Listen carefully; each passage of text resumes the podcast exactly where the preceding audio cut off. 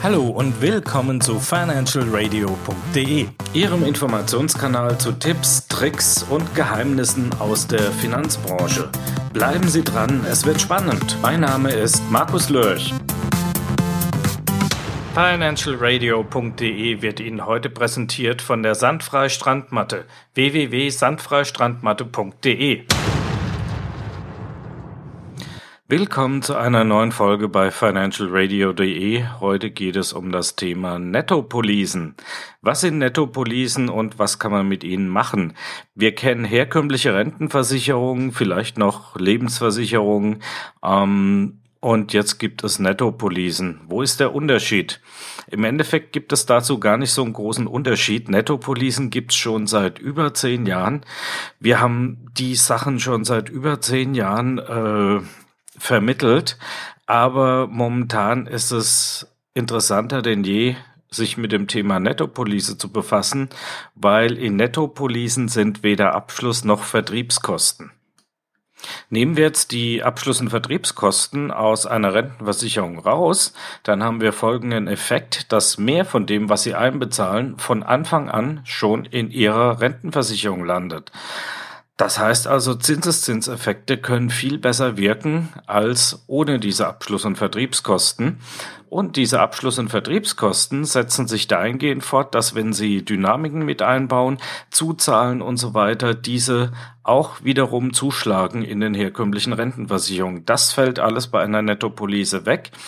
Es bleiben mehr oder weniger die Stückkosten, also was so ein Vertrag generell kostet. Ja? Machen wir es doch mal konkreter. Wir machen mal ein kleines Rechenbeispiel.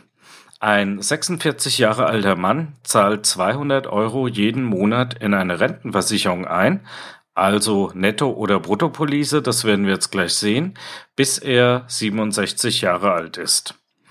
Bei einer normalen Rentenversicherung und einer angenommenen Wertentwicklung Rendite von 4% erreicht die Rentenversicherung 63.700 Euro an Ergebnis. Eine Nettopolice, also keine Abschluss- und Vertriebskosten, erreicht die Rentenversicherung 71.400 Euro. Das heißt 7.700 Euro mehr an Ertrag. Ich habe hier extra ein Beispiel genommen von einem, äh, der Mitte 40 ist, der also nicht mehr 40 Jahre bis zur Rente hat, sondern nur noch 21 Jahre. Ähm, aus dem einfachen Grund, weil man mit äh, Kindern, 18-Jährigen immer schöne große Zahlen errechnen kann. Aber bei einem Mit-40er rechnet sich das immer noch. Ähm, Zahlen Sie mehr ein, werden natürlich die Zahlen größer, zahlen Sie weniger ein, werden die Zahlen hinten raus kleiner. Ähm, das ist im Endeffekt der große Unterschied bei der Nettopolise. Es ist kein Hexenwerk. Ähm, es stehen nur 7.700 Euro mehr an Ertrag hinten raus an. So, wie finanziert sich jetzt äh, die Nettopolise für den Vermittler? Auch ganz einfach gesagt, der kriegt ein Honorar dafür. Das werden keine 7700 Euro sein, das wird erheblich weniger sein. Ähm, also selbst wenn Sie dem Vermittler noch Betrag X bezahlen, dann rechnet sich das immer noch hervorragend, solch eine Nettopolice zu machen. Sinnvollerweise macht man Nettopolisen so, dass sie keine Blackbox sind, sondern dass man in dieser Nettopolise Zuzahlungen machen kann, Auszahlungen machen kann, dass man äh, die Fonds äh, verändern kann und äh, dass man auch Sicherungsmechanismen da drin hat und nicht auf Gedeihen Verderb den Kapitalmärkten ausgeliefert ist. Es gibt hier inzwischen ganz tolle äh, Sachen, die man machen kann.